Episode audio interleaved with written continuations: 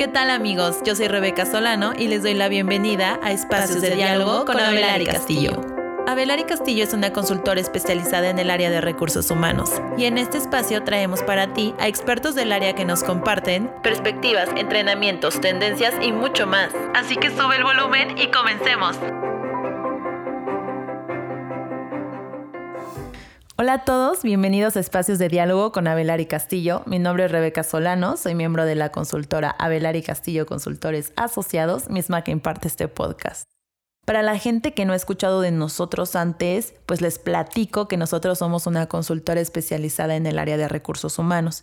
Y básicamente nuestro servicio es poder analizar a detalle los problemas y necesidades de cada uno de nuestros clientes para poder brindarles soluciones y mejoras en sus procesos internos en nuestra área de especialidad. Si ustedes quisieran tener algún tipo de acercamiento de información, solicitud de servicios del área de recursos humanos, por favor contáctenos por medio de nuestras redes sociales o por nuestra página oficial www.abelarcastillo.com.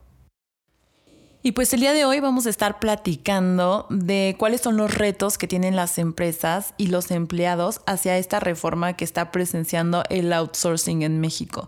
Nuestro invitado nos va a compartir cuatro retos en total, dos de las empresas y dos de los empleados ante esta situación. También nos va a estar dando un recorrido por el tema en general del outsourcing, ¿no? Desde la parte legal, la parte de la reforma y luego la carnita que son los retos.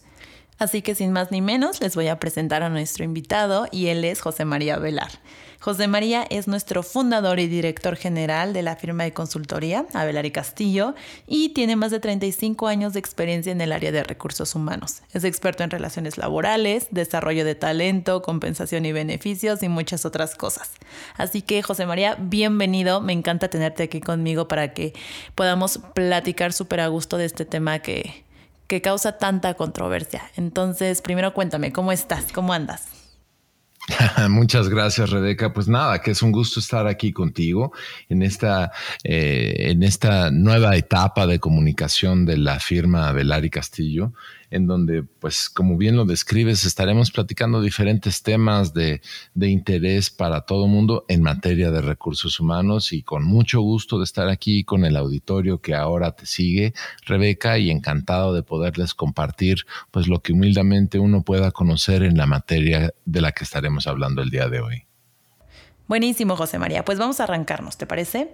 Lo primero que me gustaría que compartieras aquí para todo el público es el contexto legal actual que estamos presenciando con este asunto. Venga.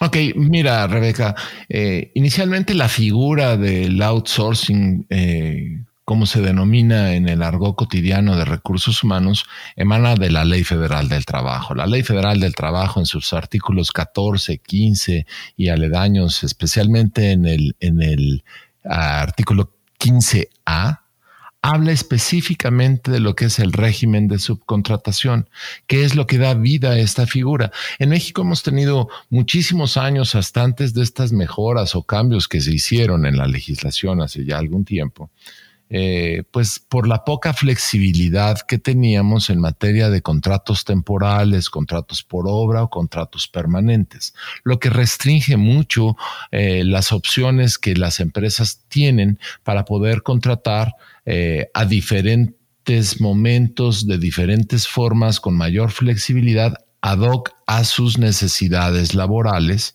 dependiendo del giro, del momento, de las cargas de trabajo. Cuando aparece esta figura de subcontratación, aparece una serie de alternativas de cómo manejar de una forma más flexible las entradas y salidas del personal, recargándonos en empresas tercerizadoras, en donde ellas son las dueñas del capital humano, ellos son los poseedores de la relación laboral y le facilitan a la empresa que lo subcontrata eh, esta mano de obra de una manera más rápida, más preparada, ¿sí? con menos responsabilidad, pero sobre todo con costos más reducidos comparativamente con el personal que tienen de planta y extinguiendo un elemento que siempre ha sido un factor de decisión para dar o no un contrato permanente a un trabajador, que es la consecuencia de la terminación. Por lo tanto, no se ven obligados a incrementar las salidas con lo que la ley estipula que es el costo por una indemnización sin causa eh, imputable al trabajador, que son tres meses de sueldo típicamente.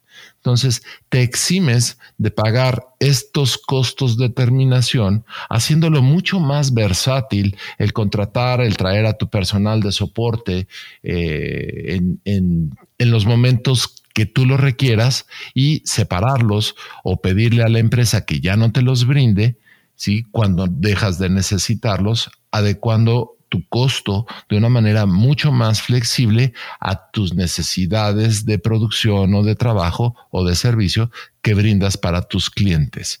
Típicamente ese es el marco general en donde nos encontramos hoy día. ¿Sí?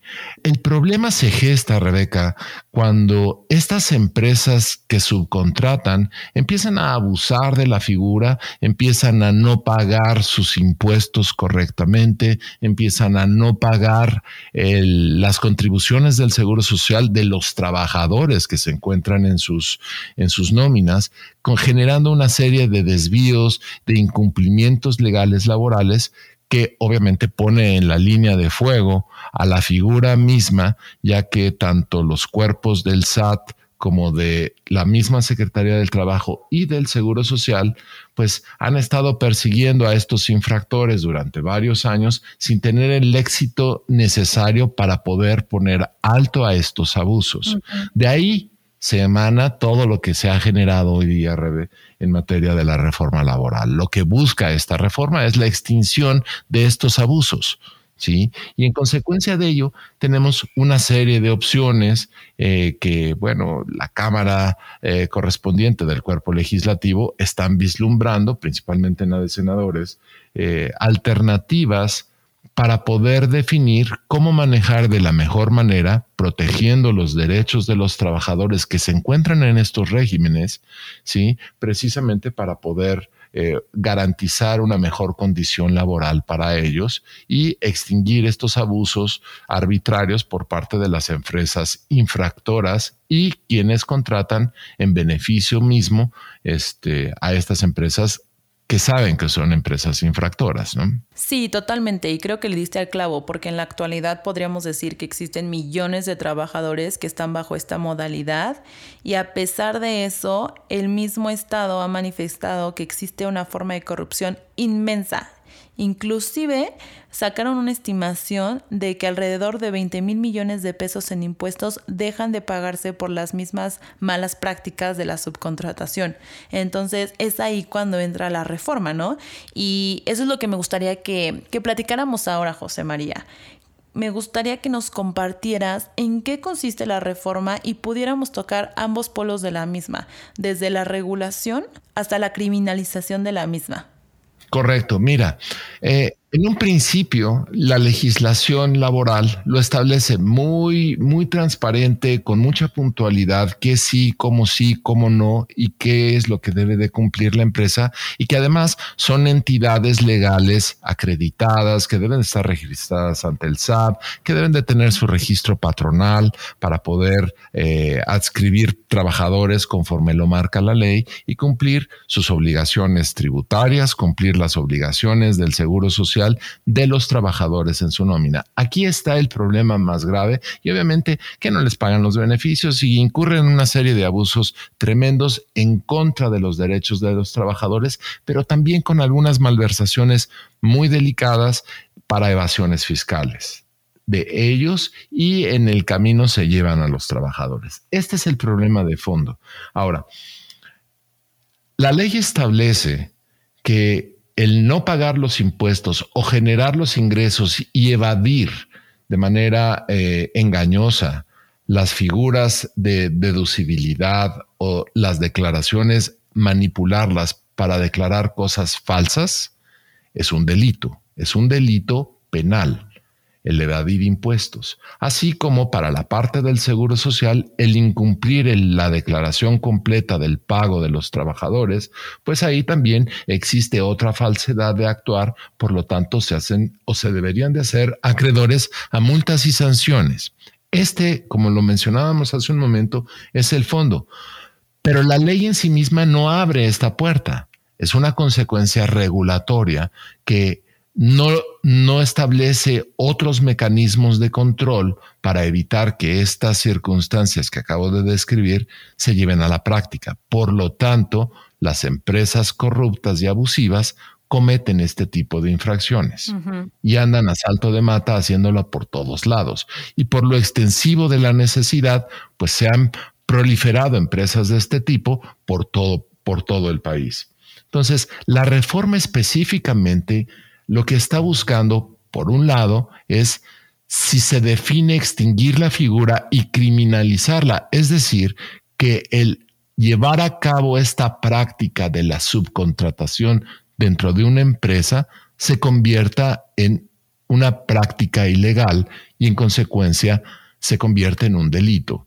¿De acuerdo? Si esto llega a suceder, pues todos los trabajadores que se encuentran en esta figura pues se van a quedar sin empleo en su actual empleador, que es la empresa que ofrece la subcontratación para otras compañías.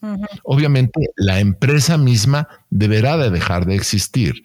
¿Y qué es lo que esperan las, eh, el Estado que suceda con esos trabajadores? Bueno, en eso lo vamos a platicar en un momentito. Ahí la otra, la otra tendencia que existe en el ambiente en materia de la reforma laboral consiste precisamente en no extinguir la figura, sino establecer mecanismos de regulación y de fiscalización de cómo operan de una manera más puntual. Es decir, la ley en, en, su artículo 15 de la Ley Federal del Trabajo establece las condiciones bajo las cuales deberá de funcionar, pero no hay un órgano normativo que fiscalice esto y esto es lo que proponen. En muchas ocasiones la misma Luisa María habló de la construcción de establecer un mecanismo de control y fiscalización a través de un patrón eh, de todas las empresas que dan este servicio para revisarlas, controlarlas y observar puntualmente los cumplimientos de sus leyes en materia laboral, en materia del seguro social y, claro, en materia tributaria. Claro, al final no irnos con el extremo de la eliminación, porque como lo mencionamos en un principio, hay muchísimas personas que están bajo esta modalidad y supongamos que que la reforma incluye la, eliminación y criminalización del outsourcing, pues imagínate que tienes una empresa que tiene 10 empleados bajo este sistema y si te lo eliminan yo creo que podrías contratar a uno o dos. Entonces habría una tasa de desempleo enorme. Claro, y, y, aquí estriban las dos consecuencias distintas en donde se habla de una extinción completa de la figura y por el otro lado se habla de una regulación, es decir, se permite la figura pero con un nivel de restricciones y controles mucho más severos para garantizar que las empresas abusivas y corruptas que habían estado eh, sacando un provecho ilegal de la figura, pues dejen de existir o sean detectadas y sancionadas en consecuencia. Este es principalmente el principio, ¿sí? Sobre lo que se está discutiendo en la reforma. O lo extingo o lo regulo. Exacto. ¿De acuerdo? Sí, y cada una, claro, Rebeca, tiene una consecuencia totalmente diferente dependiendo de cuál sea el outcome del, resultado. Y justamente es lo que te iba a preguntar. ¿Cuál de los dos escenarios te gustaría más que tocáramos para plantear los retos que tienen las empresas y los empleados? Claro, y mira, yo te diría que la parte de la extinción es súper violenta. ¿sí? Tiene consecuencias súper severas, agravando una consecuencia económica que hoy día ya padecemos. Por una parte por la pandemia, pero por el otro por una crisis económica que ya se había sembrado a principios de este sexenio. Entonces. Que se ha ido potencializando. Pues sí, y la crisis la desató de manera abierta. Tienes un nivel de desempleo como el que no habíamos tenido. Se perdieron más de 600 mil plazas oficiales que se encuentran registradas en el Seguro Social, aunque el patrón del INEGI habla de números más altos de posiciones y de puestos perdidos en, el, en, lo que le llaman eh, los puestos obligados o, o transparentes, oficiales, ¿sí? Sí. Ah, y, lo que sucede es que pues, la gente no nada más deja, no deja de trabajar, simplemente se pasan al régimen informal. Sí, quiere decir, no reciben beneficios, no tienen un salario declarado, no cumplen con leyes, no pagan impuestos, etcétera. Entonces, claro que es un escenario en donde no queremos seguir como país. Sí, pero necesitamos abrir las oportunidades laborales que están restringidas por la crisis económica y la pandemia. Entonces, el cerrar pues ya tiene una serie de implicaciones que vamos a poder encontrar en la prensa, que es lo que genera un pánico eh, estandarizado a nivel general. Y claro, eh, tienes también por el otro lado la regulación. En lo personal, me parece que la regulación es mucho más inteligente, puesto que tienes un volumen poblacional altísimo y no nada más en la iniciativa privada, en el Estado, que es uno de los principales empleadores del país, usan esta figura. ¿Sí? Y entonces lo ideal es, en vez de extinguirla, regularla para tener un mecanismo mm, de, que transparente el uso de la figura, que pueda modificar y prevenir abusos en la figura y obviamente que los trabajadores que se encuentren contratados bajo estos modelos pues tengan todos los derechos a los cuales nuestras leyes en México les brindan y la protección de las autoridades competentes como la misma Secretaría del Trabajo en caso de que se incurra en cualquier clase de abuso en materia laboral. Exactamente, creo que al final la esencia de esta misma reforma es poder brindar a los trabajadores mexicanos un bienestar laboral. Ya dependerá mucho de cómo la aplica el gobierno, cómo la aplica el sector privado, pero supongamos que nos inclinamos a este escenario de regulación del outsourcing. ¿Cuáles serían esos retos para las empresas y para los empleados? Claro, con mucho gusto, Rebe. Mira, en primer lugar, eh, al solamente regular, se van a establecer condiciones que lo que se busca es que se observe la ley, es decir, que se cumplan las condiciones que establece la ley. ¿Cuáles? Pues en primer lugar, la normatividad laboral de aquellos trabajadores que se encuentran en este modelo, pues se cumplan. Sus jornadas laborales, su salario mínimo, que, se, eh, que, que los tiempos extras se cumplan en la forma correcta, que haya toda la protección que hoy día nos establece nuestra ley laboral, que por cierto ha sido un modelo en Latinoamérica desde que se funda y hoy día los cambios y las reformas le han mantenido vigente otra vez ¿sí? Con algunas cosas que todavía podemos mejorar, pero que brinda una gran protección para nuestros trabajadores mexicanos o cualquier trabajador extranjero que desempeñe un servicio personal subordinado en suelo mexicano. Pero, obviamente, ¿Por qué las empresas necesitan estos modelos? Como lo mencionaba yo al principio, la flexibilidad laboral es un detonador importante para poder movilizarte de acuerdo al mercado, al comercio, en donde nuestra industria, nuestro comercio compite, que ya no es nada más en el mercado mexicano, mayoritariamente es considerando esquemas de globalización. Por lo tanto, la flexibilidad para poder entrar en otros mercados con nuestros productos y servicios se vuelve un elemento fundamental porque las empresas mundiales de otros países ya brindan sus servicios acá, haciendo una competencia feroz para las empresas mexicanas. Por lo tanto, para poder igualar estas condiciones, pues necesitan poder mover y adecuar los requerimientos de mano de obra ad hoc a sus clientes, a sus productos y servicios que ofrecen. Al tener esta regulación, no vamos a perder esta flexibilidad porque lo que se va a exigir es que la empresa prestadora del servicio de mano de obra subordinada o subcontratada, ¿sí? simplemente cumpla con la ley, lo cual es una expectativa básica.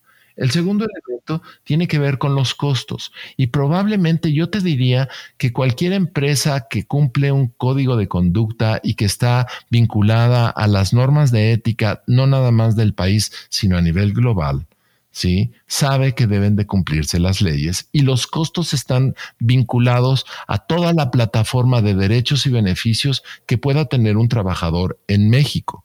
Por lo tanto, son costos que deben de poderse estimar con mucha transparencia. Cuando tú tienes un costo inferior a lo que la ley otorga, inevitablemente estás haciendo algo por abajo de la ley.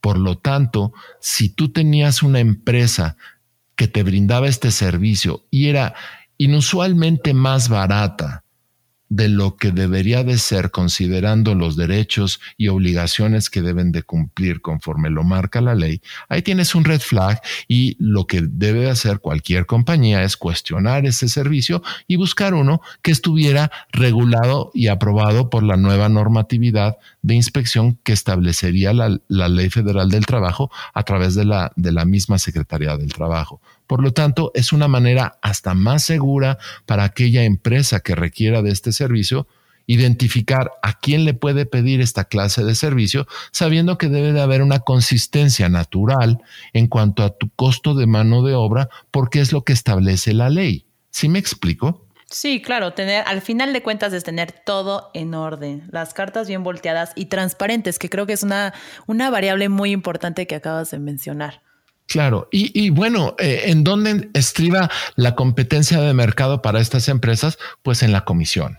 O sea, lo que te cobran adicional o los servicios extras que puedan brindar, pues se vuelven un valor agregado para estos trabajadores, para la misma empresa, si los contrata o no los contrata, o prefiere otro tipo de compañía, pero su plataforma básica debe de ser cumpliendo todos los elementos de la ley.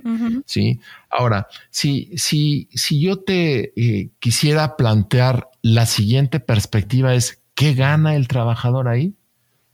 Es un escenario totalmente distinto, pero en el cual hay que comprender cuáles son las consecuencias que esta reforma puede tener. En primer lugar, la estabilidad de trabajar para una empresa que brinda y que cumple las leyes se vuelve un factor esencial. Si tú estás trabajando para una empresa que viola la ley, que es corrupta y que el día menos pensado llegas, ya cerró y no están ni siquiera los dueños, se hicieron golondrinos y desaparecieron, pues para el trabajador típicamente se queda con adeudos. Te va peor. Sueldos, sueldos sin pagar, sí, y sin referencias, simplemente desaparecieron los corruptos y, violadores de la ley. El segundo elemento que se vuelve una, condición importantísima a considerar aquí es que ya no van a tener esta estabilidad económica que necesita cualquier familia mexicana. Por lo tanto, el ir y venir implica una serie de condiciones delicadas para poder vivir en un estándar de de principios jurídicos, ¿sí? En una, en una, en una nación que tenga pues una estabilidad legal y que le ofrezca lo mismo a todos los mexicanos y extranjeros que presten servicios personales subordinados en el territorio mexicano.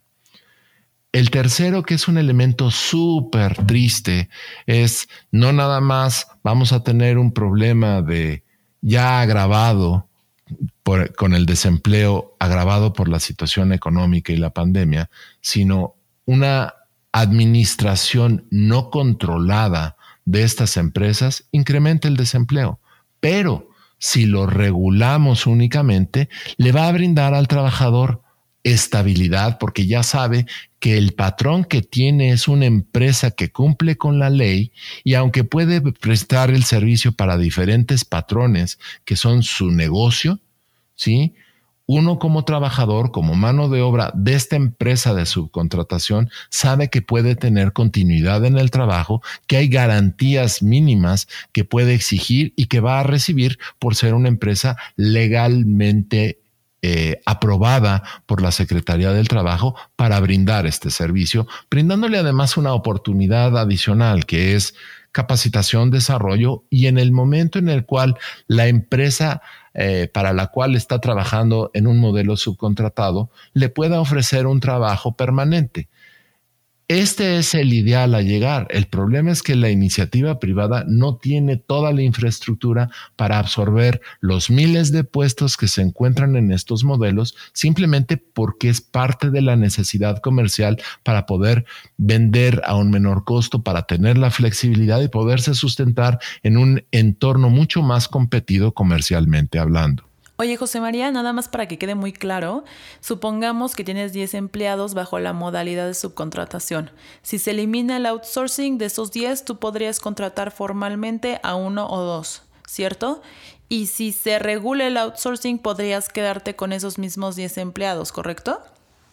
Claro, los conservas, a menos que la empresa que contrataran fuera una empresa corrupta y le estuviera vendiendo eh, este servicio por abajo de las normas de la ley. En ese caso, pues qué bueno que se los quiten por abusivos, por contratar eh, empresa, eh, ser mano de obra, yo te diría explotada, ¿no?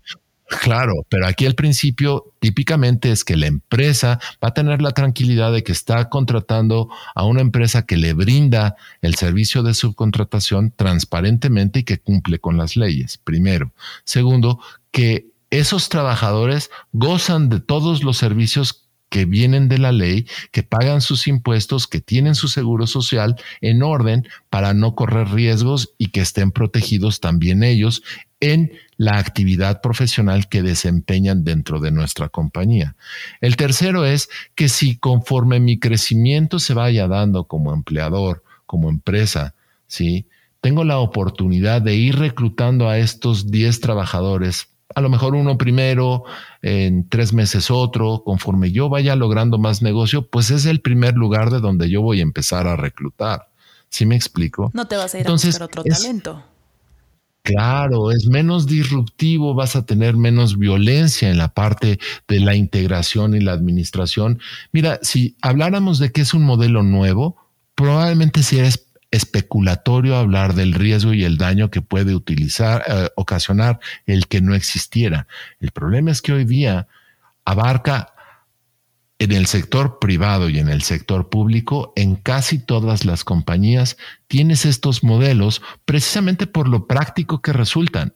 No, no me refiero a modelos con empresas corruptas, el modelo bien llevado es muy práctico y es muy útil. Y esta es una de las razones por las que ha proliferado tanto, no porque sea corrupto, sino porque es una necesidad de flexibilizar la mano de obra ad hoc a los requisitos de las empresas que estamos construyendo y desarrollando los modelos de trabajo en México. Así es. ¿Te parece si repasamos estos retos que nos acabas de mencionar para que la gente los tenga bien visualizados? Claro. Los primeros retos que tiene la empresa es la aplicación de la normatividad, por lo mismo. Es, segundo sería la estimación transparente de los costos que representa este tipo de aplicación. Claro, los puedes anticipar fácilmente si sabes la ley, el que nos ofrezca el servicio debe tener un costo estándar mínimo básico y la diferencia es únicamente el fee que te van a cobrar ellos. Exactamente. Buenísimo.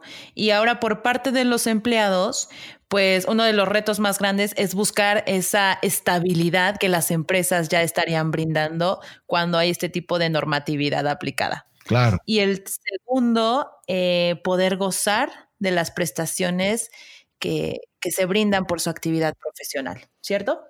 Sí, y que, no debiera de ser un beneficio adicional, digo, es lo mínimo básico que debiéramos de esperar porque uno no espera ser contratado por una empresa corrupta que va de la ley, sino sé cuáles son mis derechos y mis beneficios que debo de tener y hay consistencia. Y lo más importante es que al haber transparencia en esto, el empleador que contrata a estas empresas de subordina, de, que brindan la mano de obra subordinada, lo que van a tener es consistencia, transparencia y estabilidad, brindándole otra clase de oportunidades a sus trabajadores con todos los derechos a los que debe de hacerse acreedor, simplemente porque emanan de las leyes mexicanas. Claro, entonces podríamos decir que uno de los retos agregados a los empleados, supongamos que ya, eh, pues ya lo establecen como un trabajador formal dentro de la empresa, uno de esos retos podría ser la capacitación, este, los cursos, sabes, como todo lo que conlleva tener ese trabajo formal para poder tener el crecimiento interno profesional. Claro, y además como persona, padre de familia o madre de familia, saber que el día de mañana está ahí tu sueldo, que la empresa no se va a hacer eh, de a mentiritas y va a volar como golondrinas y cuando llegues te dejaron ensartado sin que te hayan pagado tus salarios. Aquí el chiste es que vas a tener transparencia y vas a tener la tranquilidad de que tu empleador es honesto, de que tú vas a recibir todos los derechos que emanan de la ley y que la oportunidad de que al patrón que, eh, que, que, contrata esta empresa de subcontratación te pueda ofrecer un puesto permanente con ellos en algún momento cuando tenga la oportunidad. Buenísimo, pues José María, te agradezco muchísimo la conversación, el conocimiento que nos acabas de compartir. La verdad es que es muy útil. Yo creo que todos los días se aprende algo nuevo. Entonces, espero que para la gente que nos escucha les sea de total agrado el contenido, que les sirva de aplicación, escúchanlo, compártanlo, aplíquenlo dentro de sus empresas. Cualquier cosa que necesiten, aquí Abelari Castillo estará a sus órdenes. Gracias, José María. Siempre es un gusto, Rebeca, la mejor de las suertes en este proyecto y gracias a tu auditorio y a todos los que nos escuchan. Esperemos que estas notas eh, que les compartimos les resulten muy útiles. Estamos a sus órdenes. Así es. Gracias a todos. Cuídense mucho y que tengan un gran día. Para solicitud de servicios, contáctanos por nuestras redes sociales o visita nuestra página oficial www.abelarcastillo.com. Hasta la próxima.